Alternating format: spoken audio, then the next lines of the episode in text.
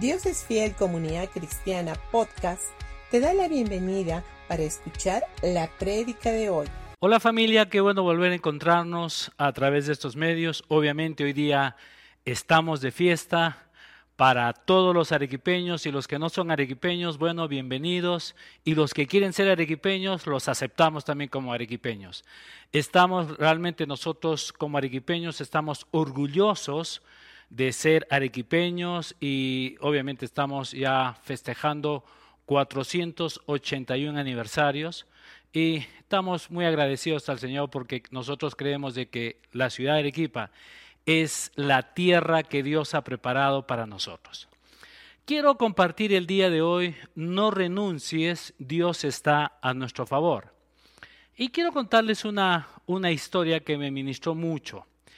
Dice que una hija se quejaba con su padre acerca de su vida y lo difícil que le estaba resultando las cosas. Sabía, o mejor dicho, no sabía cómo, cómo seguir adelante y creía que todo lo que ella hacía, obviamente, le estaba saliendo de la forma no como ella quería, sino siempre habría, había muchos problemas. Salía de un problema, aparecía otro problema. Así de que fue donde su padre y comenzó obviamente a quejarse. Su padre era un chef de una cocina, así de que la llevó a su centro de trabajo y allí preparó tres ollas con agua y colocó obviamente estas ollas a, a fuego fuerte. Pronto el agua de las tres ollas comenzaron a hervir y una, en una de ellas colocó una zanahoria, en otra colocó huevos y en la tercera había colocado granos de café y las dejó hirviendo sin decir ninguna palabra. Después de 20 minutos, el padre apagó el fuego, sacó las zanahorias, la colocó en un tazón, sacó los huevos, la colocó en un plato y finalmente colocó el café y lo puso en un tercer recipiente mirándola a su hija, le dijo, querida, ¿qué es lo que ves? Zanahorias, huevos y café, fue la respuesta de su hija. La hizo acercarse y le pidió que tocara la zanahoria. Ella lo hizo y notó que estaban blandas. Luego le pidió que tomara un huevo y que rompiera, que rompiera la cáscara. Y obviamente a la hora de romper la cáscara observó que el huevo estaba duro. Luego le pidió que probara el café y ella sonrió mientras disfrutaba de un rico aroma. ¿Qué significa esto, papá? le dijo. Él explicó. Los tres elementos habían entrado en una misma adversidad, el agua hirviendo. Pero no todos habían reaccionado de la misma manera, sino que solamente uno de ellos reaccionó con una actitud positiva.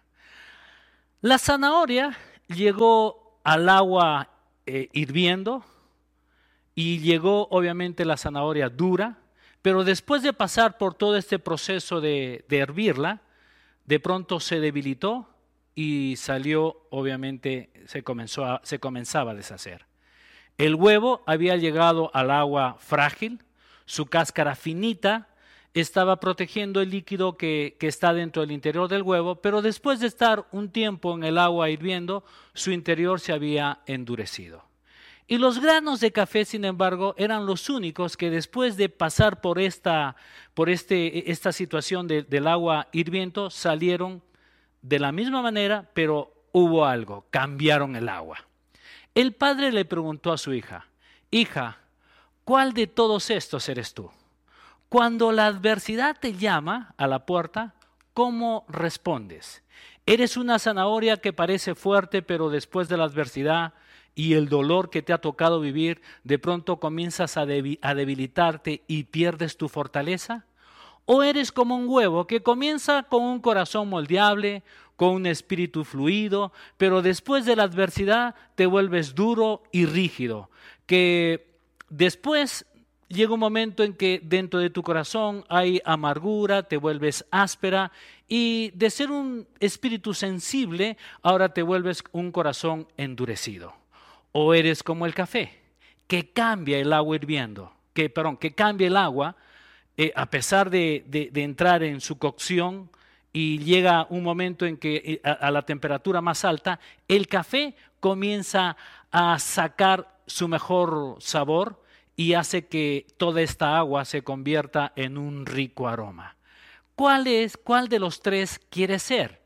Es lo que le pregunta obviamente su padre a, esta hija. Y en la vida nosotros vamos a ver, vamos a tener que tomar la misma decisión. Cada día de nuestras vidas tenemos que tomar decisiones o tenemos que tomar opciones.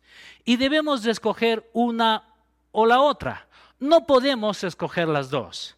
Estas opciones incluyen solo una opción. Una de ellas puede ser amargarse o mejorar, indiferencia o decisión, tibiez o entusiasmo, si pudiéramos, contrapodremos darnos por vencido o levantarnos, eliminar el mal o derrotar el mal, determinación o desaliento, eh, demandar más de nosotros o simplemente poner excusas en la vida.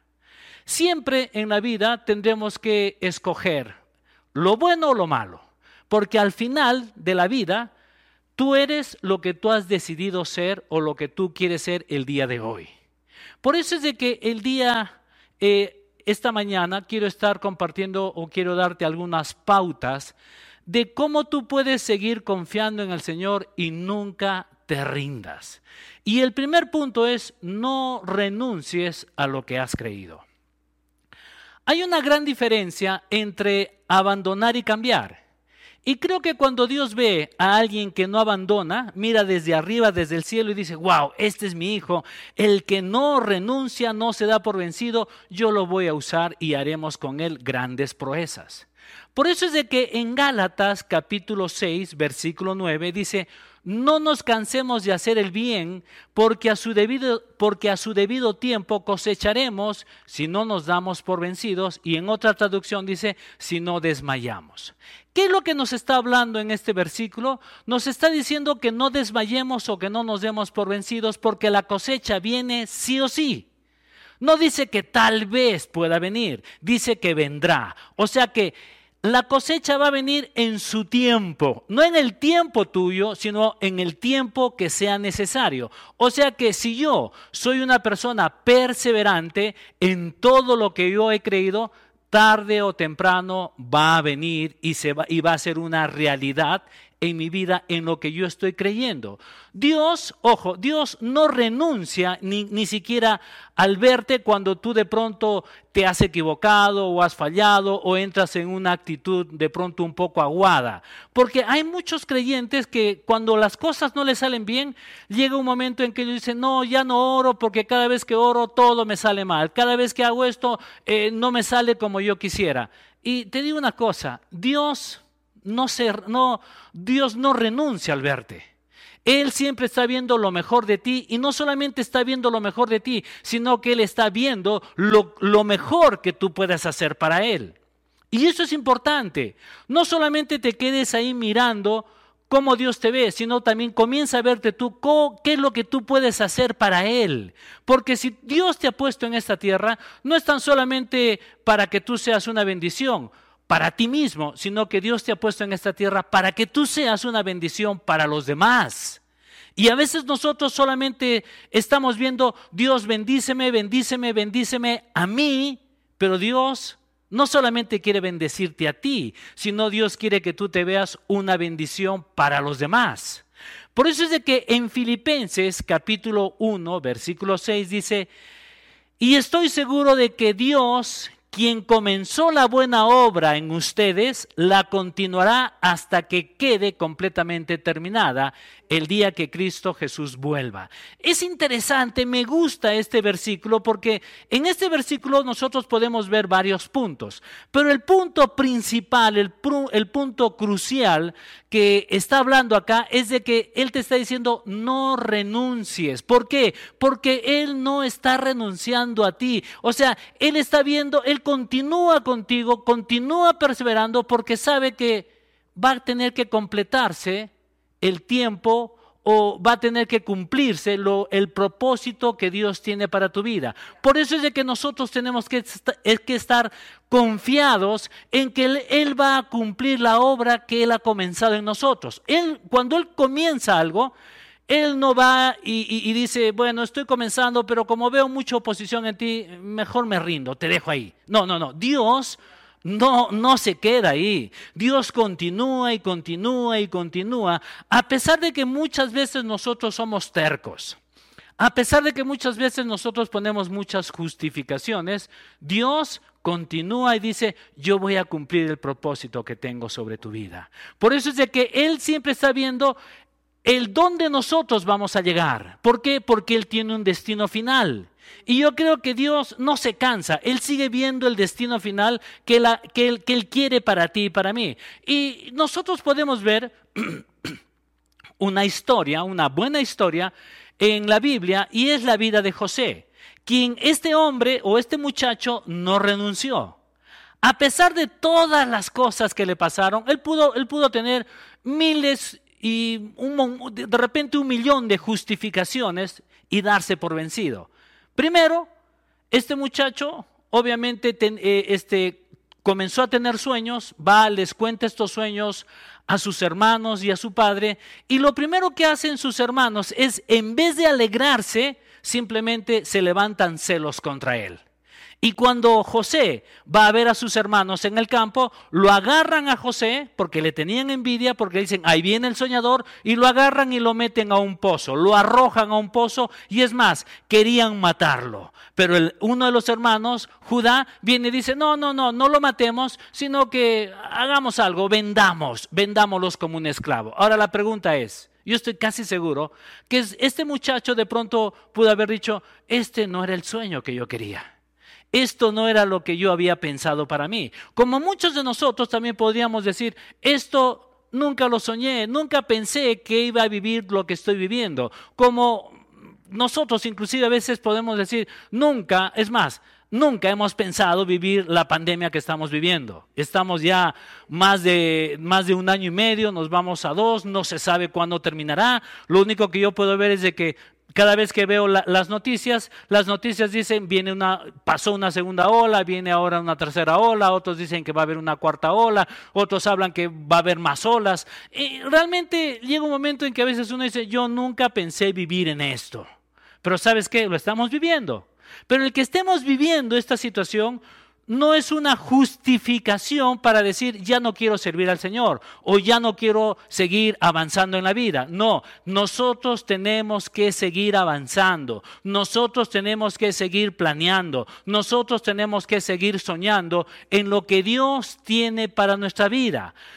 Más tarde, en la vida de José, regresando a la historia, José también pudo, no sé, buscar otra justificación cuando él injustamente lo arrojan y lo meten a la prisión porque le habían, le habían levantado una difamación y habían dicho de que él quería abusarse de la mujer de Potifar, lo cual nunca fue, nunca fue verdad.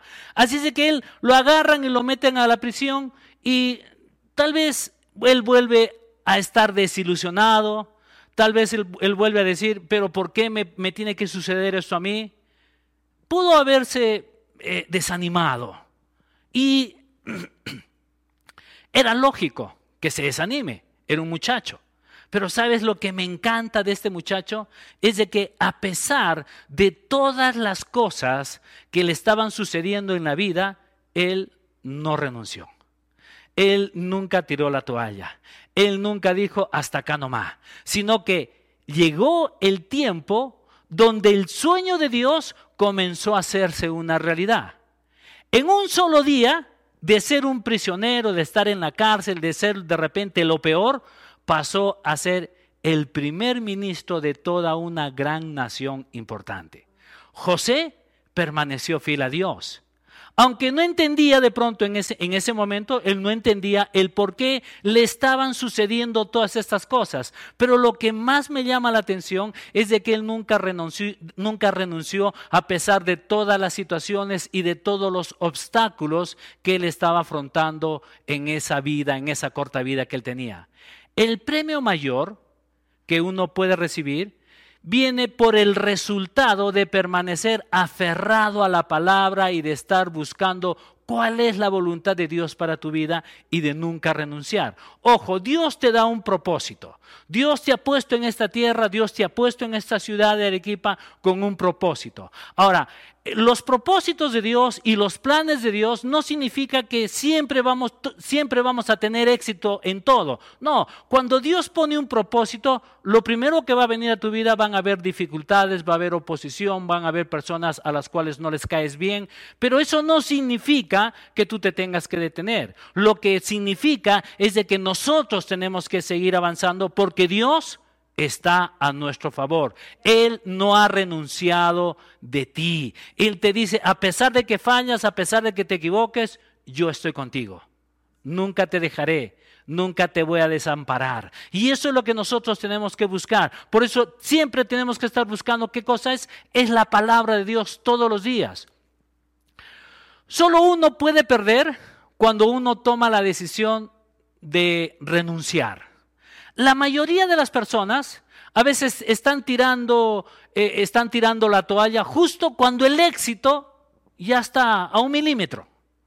Con frecuencia las personas eh, ya están a punto de llegar al éxito y muchas veces la gente renuncia. Muchas, muchas veces la gente se queja y dice, no, es que esto no es para mí. ¿Sabes qué?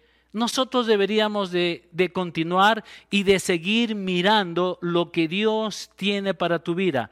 Yo te digo esto, no renuncies, no tires la toalla, no te desanimes por las cosas que puedas estar viviendo. ¿Sabes cuál es la diferencia entre el agua caliente y el agua y el vapor? Simplemente es un grado, nada más.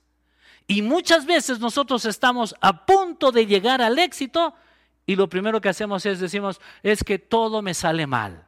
No, no, no es que todo te salga mal, sino es de que nosotros tenemos que seguir siendo perseverantes. Me gusta la historia, no es la historia, es una parábola que Jesús cuenta en Lucas capítulo 18. En esta parábola hay tres personajes. Uno de ellos es la mujer eh, viuda o esta mujer persistente. El otro es un juez injusto y el tercero es un adversario. En la vida vamos a tener adversarios, vamos a tener días difíciles, vamos a tener días complicados. Pero ¿sabes qué? La respuesta nuestra debería de ser no me voy a rendir, no voy a entrar en un desaliento, sino que voy a ser persistente. ¿Sabes qué? toma determinación. Sé determinante en decir, si yo voy a llegar a un lugar, llega a ese lugar. No va a ser fácil, pero llega a ese lugar. Y me gusta mucho esta parábola porque yo creo que de estos tres personajes, el personaje principal no es el adversario, el personaje principal no es el juez injusto, el personaje principal viene a ser esta mujer perseverante. Era una viuda que de repente no tenía mucho dinero, no tenía, no tenía de pronto muchas relaciones, pero yo puedo ver que esta mujer llegó un momento en que se volvió una piedra en el zapato de este juez injusto. Yo creo que llegaba a la casa, eh, eh, llegaba a su casa y esta mujer estaba en la puerta y le decía, juez, hazme justicia. Tal vez el juez la votaba, y al día siguiente ella, e, él, se, él se levantaba para ir a trabajar y esta mujer volvía a estar en la puerta de su casa y le decía, juez, hazme justicia. Él llegaba a su oficina, salía de la oficina y de repente estaba con un cartel y le decía, hazme justicia. Yo creo que tanto lo hostigó a este juez injusto que inclusive él dice, no temo a Dios, no temo a ninguna persona, pero le haré justicia a esta mujer porque ya me, ya, ya, ya, me llegó, ya me colmó la paciencia. Ahora, ¿sabes por qué sucedió todo esto? Porque esta mujer fue perseverante, tuvo determinación para hacer las cosas. Ahora la pregunta es, ¿estás teniendo determinación para continuar? Si tienes un sueño, ¿por qué renuncias? Porque alguien viene, y te dice que no. Si tú tienes determinación, cuando hay oposición, tú tienes que saber que lo mejor está detrás de toda esa oposición. En el Salmo capítulo 35, versículo 5 dice, encomienda al Señor tu camino y confía en Él y Él hará. La única manera de perder es desistir. Esta es la única decisión que te impide a no alcanzar las metas o los sueños que Dios ha puesto en tu corazón. Así es que yo, lo único que yo puedo decirte es, no, no, no, no te desanimes, no desistas de lo que tú has creído, continúa, sigue confiando en el Señor, sigue hablando la palabra, levántate cada día, comienza a buscar su presencia, sé perseverante como esta mujer de la parábola. Ella fue persistente y después consiguió lo que ella quería, le hicieron justicia. Y yo creo que es de la misma manera nosotros. Nosotros tomamos la decisión, o de estar arriba o de estar abajo, de seguir avanzando o de detenernos. La decisión no es el gobierno, la decisión es nuestra. Nuestra confianza no está alrededor, nuestra confianza está en, en quién hemos puesto nuestros ojos. Y si nuestros ojos han sido puestos en Dios, entonces yo lo seguiré mirando a Él. Voy a seguir mirándolo y le voy a decir, Dios, ahora cómo me vas a sacar de esta situación. Dios, cómo quiero ver qué milagro vas a hacer en mi vida. Y cuando tú estás expectante y le dices, Dios, ¿cómo lo vas a hacer? Yo creo que Dios mire y dice, wow, mi hijo es tan persistente que yo no lo puedo dejar ahí, yo lo tengo que sacar y lo tengo que llevar a otro nivel, lo tengo que llevar a otro lugar. ¿Por qué? Porque este es nuestro Padre Celestial, porque cuando tú confías en Él, Dios comienza a hacer milagros en tu vida. Punto número dos, desarrolla un corazón de rey. Miremos algunas cosas sobre, sobre David en los comienzos antes de que él sea, sea rey. Él tuvo debilidades, pero no le quita de que él haya sido un hombre grande y un hombre elegido por Dios. Nosotros podemos usar los mismos principios que David usó. Y yo creo que cuando vamos usando los mismos principios que él, sabes que las posibilidades de fracaso no hay en nuestra vida. Es más, nosotros no deberíamos de estar pensando en fracaso, nosotros deberíamos de estar pensando siempre en que vamos a estar puestos como cabeza y nunca como cola. Al principio, David no parecía rey, ni tampoco tenía en la parte exterior lo que pudiera decir este va a ser el próximo este va a ser el próximo rey.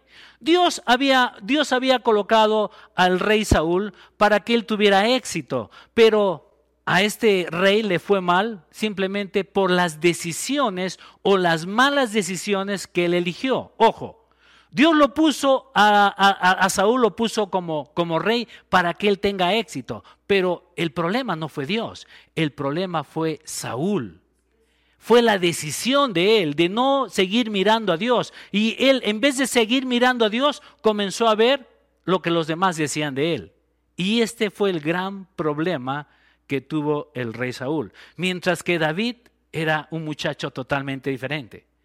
Yo creo que en cada momento David buscaba la presencia de Dios, David buscaba eh, eh, eh, el, alabar al Señor, el estar con el Señor. Por eso es de que lo que Dios vio en, en David fue su corazón. Ahora, nosotros tomamos también las decisiones. ¿Qué es lo que queremos en la vida? ¿A quién estamos mirando? ¿Qué es lo que quieres? ¿Dónde quieres alcanzar? ¿A dónde quieres llegar? Tú no puedes venir y estar diciendo, pero ¿y si las cosas me salen mal? Cuando una persona está pensando, ¿y si las cosas me salen mal? Entonces tú estás provisionando el fracaso. Por eso tienes que tener mucho cuidado. ¿Qué es lo que piensas de ti mismo? ¿Qué es lo que estás diciendo de ti mismo? Porque cuando tú hablas mal, lo único que estás haciendo, estás provisionando cosas para que el fracaso venga a tu vida. Mientras que David cantaba, y era un pastorcito allá eh, en las ovejas eh, eh, que, su padre le había dado, obviamente él, este, este, muchacho no tenía una, este, un aspecto de rey, tampoco se veía como un rey. Sin embargo, cuando el profeta Samuel, Dios lo llama y le dice, ¿sabes qué? He dejado de lado al rey Saúl, por su rebeldía, ahora deja de llorar y ve a donde yo te voy a enviar. Y nosotros podemos ver que el, profeta Samuel, obviamente él estaba llorando, lloraba por, por Saúl, pero cuando Dios le dice, deja de llorar, no llores más por él. Y es algo interesante que nosotros tenemos que aprender algo de, este, de estas palabras. Nosotros no debemos de estar llorando por las cosas que nos salen mal. Más bien lo que nosotros tendríamos que hacer es comenzar a manifestar la palabra de Dios en nuestras vidas. Comencemos nosotros, en vez de, de, estar viendo las adversidades, comencemos nosotros a disfrutar de toda la palabra de Dios y que esto venga a tu corazón. Y sabes qué, gózate en el Señor. Porque cuando tú te aprendes a gozarte en el Señor, entonces Dios comienza a proveer cosas grandes para tu vida. Pero cuando yo comienzo simplemente a, quedarme y, y, solamente estar triste y a llorar y a llorar y a quejarme, simplemente te vuelvo a repetir, estoy yo provisionando cosas para el fracaso. Jesús tenía inclusive que alcanzar su destino. Y la Biblia dice que él sufrió, él sufrió en la cruz con gozo, con gozo puesto por delante. O sea, él se gozó. Él dijo, voy a la cruz, pero me voy a gozar. ¿Y sabes por qué Jesús vino y se gozó en la cruz? Porque él tenía sus ojos puestos en el plan que Dios tenía.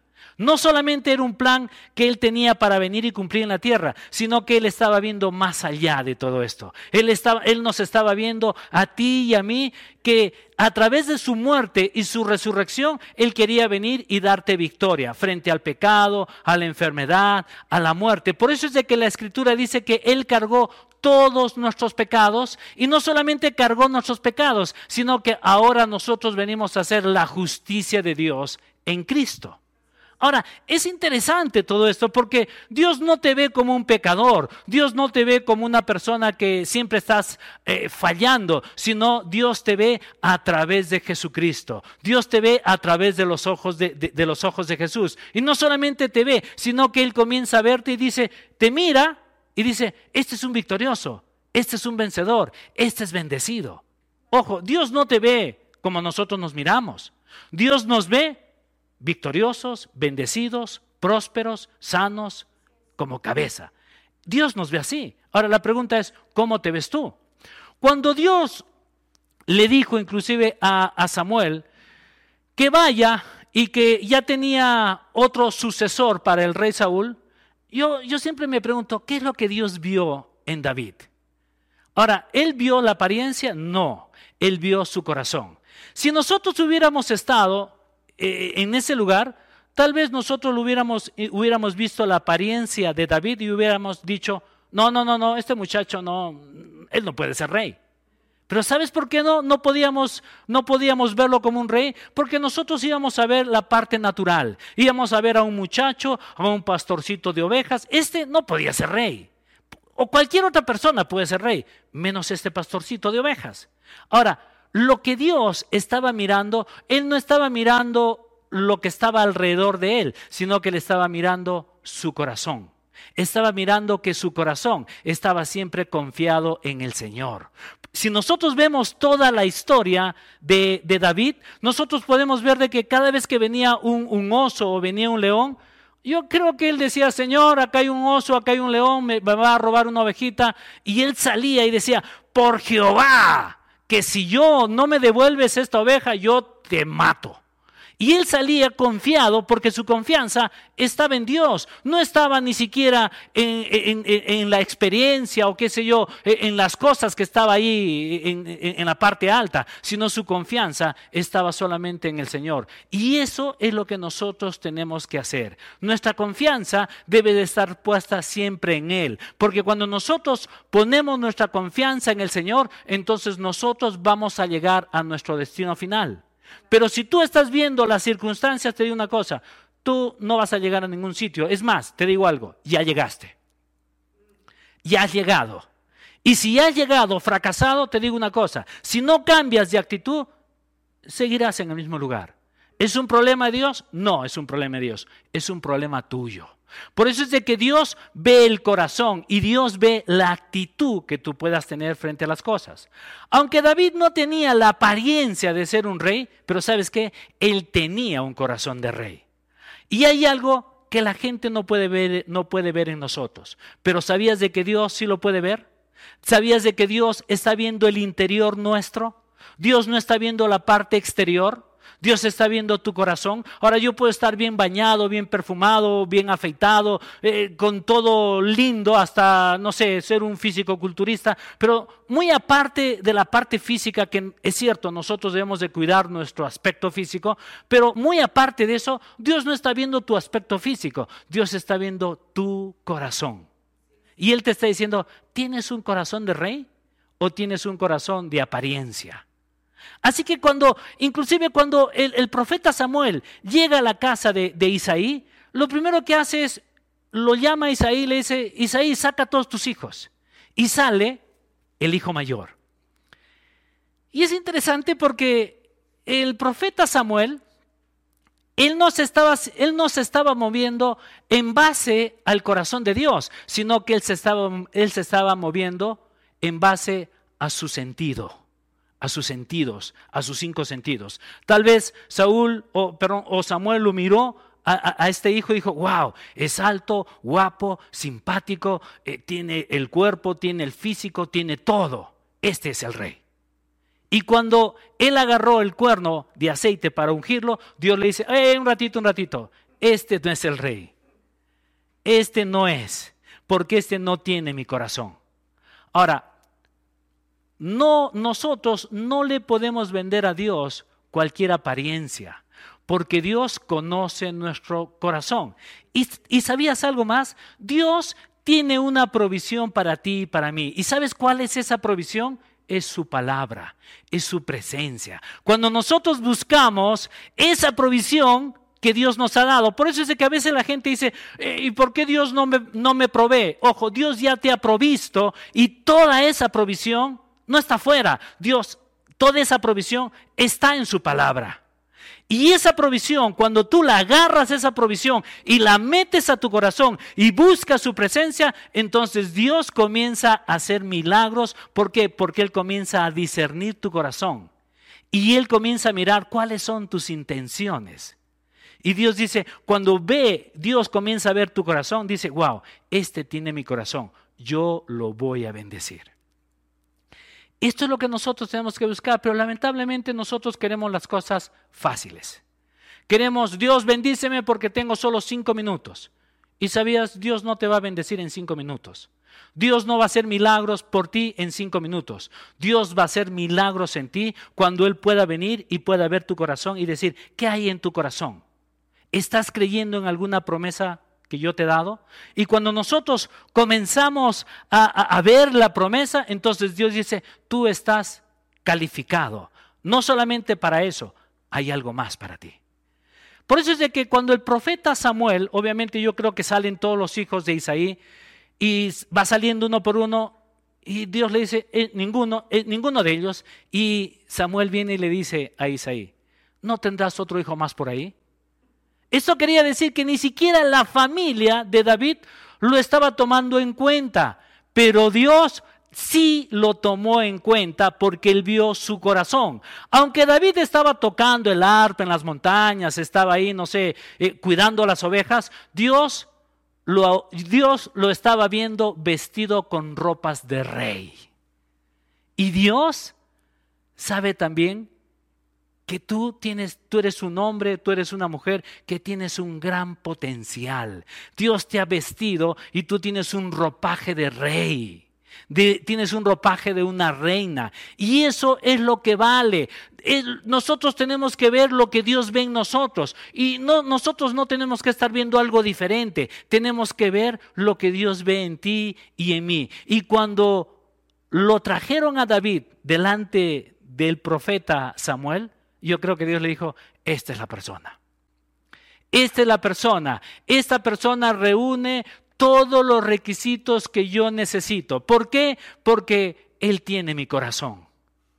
Y cuando tú vas teniendo el corazón de Dios, y el tener el corazón de Dios es el tener un corazón de servicio tener un corazón de amar a la gente, tener un corazón de tener cambios. Y eso es parte de lo que Dios quiere. Dios no quiere que te quedes con lo mismo. Dios quiere que avances en la vida. Que no pongas pretextos, sino Dios quiere que avances en la vida. Y cuando tú vas avanzando en la vida, entonces Dios va diciendo, este es la persona correcta, tiene mi corazón, tiene un corazón enseñable. Por eso es de que nosotros tenemos que tener un corazón enseñable. Tenemos que tener un corazón de seguir aprendiendo y conociendo cada vez más y más la gracia y el favor de Dios que está sobre nosotros, que Dios ya nos ha dado todo esto nos, nos los ha dado gratuitamente. Aunque tú no lo mereces, Dios te lo dio. Pero toda esa gracia, todo ese favor no cae del cielo. Todo ese favor cae cuando yo comienzo a tener conocimiento de lo que Dios me ha dado. Por eso es de que yo creo que cuando llega, llega ahí David, Dios, este, el profeta Samuel lo unge y le dice, esta es la persona adecuada. Ahora, sus padres y sus hermanos lo siguieron viendo común y corriente. Yo creo que no hubo ningún cambio. Es más, ni siquiera cuando el, eh, David es ungido como rey, él no dijo, bueno, ahora soy ungido como rey, dígame dónde está mi reinado, dónde está mi trono. No, no, no, no. Él simplemente se levantó y dijo, gracias, el profeta Samuel, tal vez los miró a sus hermanos, todos sus hermanos dijeron, eh, se ha equivocado, eh, tú eres un chiquillo que por este eres loco, no sé, porque no le tenían una buena, no, no, le, no le tenían estima. Así es de que yo puedo ver que David se levanta, come lo que tenía que comer y dice, saltando, dice, bueno, gracias. Y él regresó a hacer sus labores de costumbre. Y yo creo que él se fue, pero con la actitud, él dijo, voy a esperar el tiempo adecuado, porque el destino está marcado para mí. ¿Y sabes qué? El destino está marcado para ti y para mí. Y el destino que Dios tiene para ti y para mí no es un destino este, de, de, pesimismo, no. Dios tiene un buen camino y Dios tiene un buen destino para ti y para mí. Pero lo que nosotros tenemos que hacer es levantarnos día a día y comenzar a buscar de su presencia. Yo creo que inclusive la opinión de los hermanos, como la opinión de su padre, no cambió. Yo creo que lo siguieron viendo como un muchacho eh, que no servía para nada. Por eso es de que un día dice que el padre va, lo llama a David, porque estaba ahí con las ovejas, en la parte alta, en las montañas.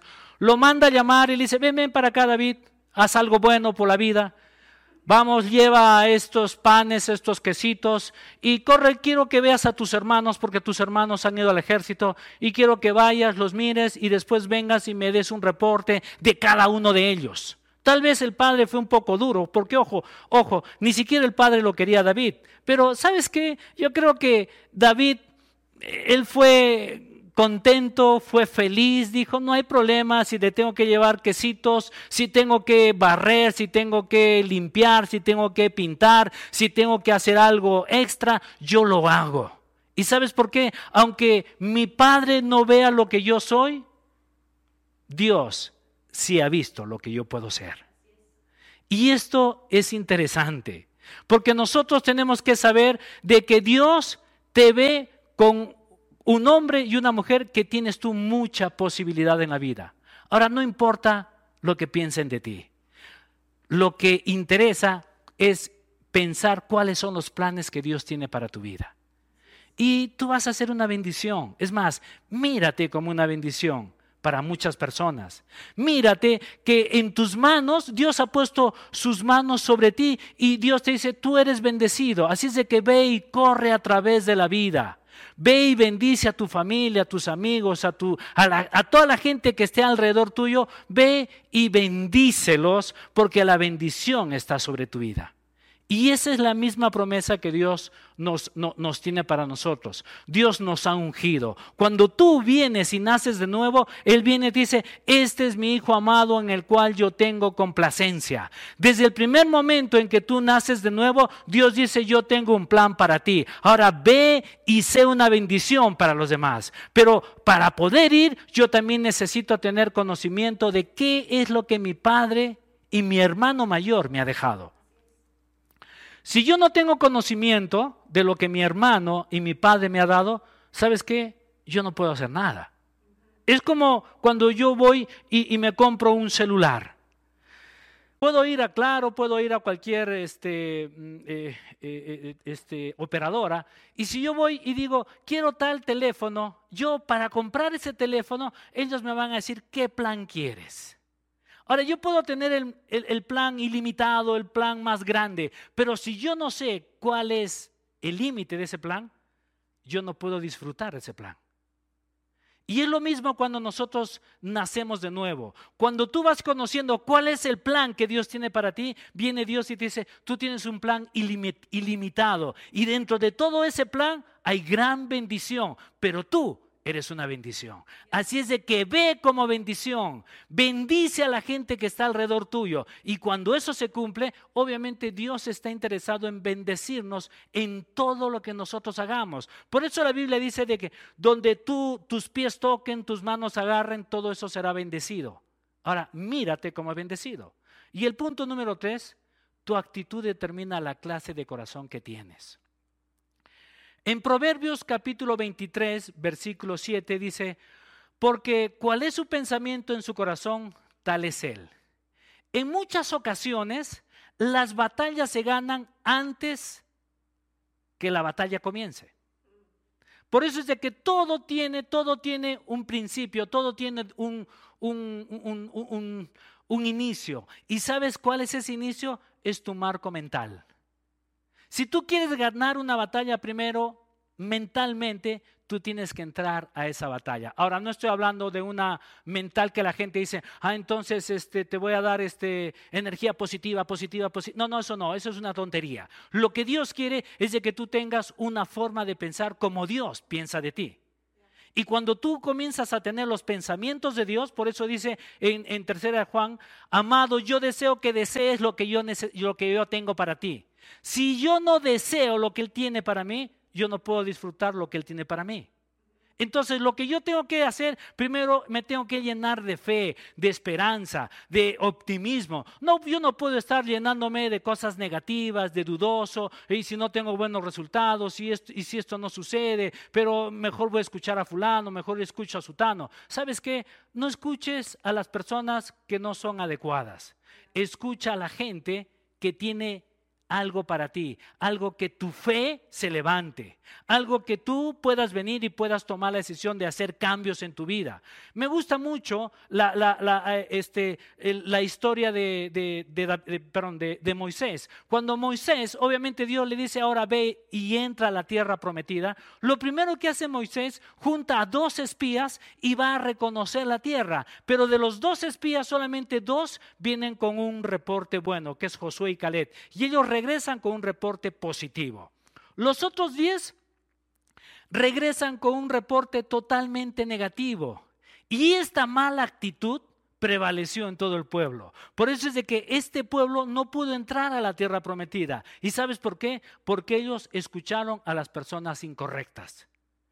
Ahora, toda esta historia tú la puedes leer en Números capítulo 13 y también en Números capítulo 14. Ahí está toda esta historia. Pero sabes qué? Tú tienes que escuchar a la gente que te va a hacer crecer.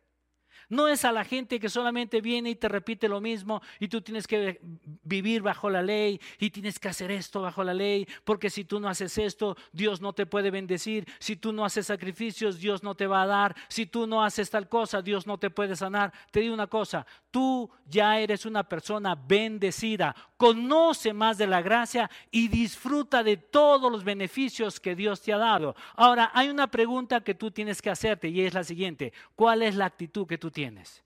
Tienes una actitud que a pesar de que en la vida puede salir un revés, puede salir una curva, pueden salir, no sé, muchas cosas que de pronto son contrarios a nosotros, o inclusive pueden haber infinidad de comentarios que no son muy bonitos, pero sabes qué, tu decisión es de que tú tienes que volver a levantarte y nunca te rindas, y toma la decisión de cambiar esa atmósfera. Así es de que yo creo que nosotros deberíamos de ser como el café. ¿Sabes qué? El café, a pesar de que entra en una situación donde eh, le hace doler, él comienza a sacar lo mejor. ¿Y sabes qué? De tu vida debería de salir una excelente fragancia. Cuando hay problemas, cuando hay dificultades, en vez de que salga una fragancia negativa, saca una fragancia agradable, donde la gente diga, todo esto estás viviendo, pero oh, que, que hueles bien. Y no es porque te bañas, no es porque te echas perfume, sino es por la actitud que tú puedas tener. Y cuando tú tienes una buena actitud, hasta las personas te buscan. ¿Sabías? Hasta las moscas que de pronto solamente se paran donde no, no, tienen que pararse, ellos vienen y dicen, no, no, tú hueles mejor, me tengo que ir allá pues, afuera, ya ustedes saben a dónde. Ahí es donde la mosca se para. Pero ¿sabes qué? Lo que tiene que venir alrededor mío simplemente es vida. Y tiene que haber una fragancia de vida para que yo pueda ser un distribuidor de vida. Dios no nos ha puesto acá para ser recolectores de basura. Por eso es de que los basureros van de esquina en esquina, de esquina en esquina, recogiendo basura. Y sabes que nunca recojas basura en tu vida. Recoge solamente bendición y después de eso sé un distribuidor de bendición. No seas un basurero. Amén. Antes de, de acabar, me gustaría hacer una oración. Si tú nunca antes has recibido a Jesús como tu Señor y Salvador personal, me gustaría que ahí donde tú estás, quiero que cierres tus ojos y quiero que repitas esto conmigo. Señor Jesús y Padre Celestial, tú conoces toda mi vida, sabes que me he equivocado, he cometido muchos errores y te pido perdón, Señor. Necesito de ti. Yo te reconozco como mi Señor y como mi Salvador. Y te doy gracias, Padre, porque a partir de hoy día tú eres mi papá, y yo soy tu hijo y yo pertenezco a tu familia. Te doy gracias, Padre, en el nombre de Cristo Jesús. Amén y amén.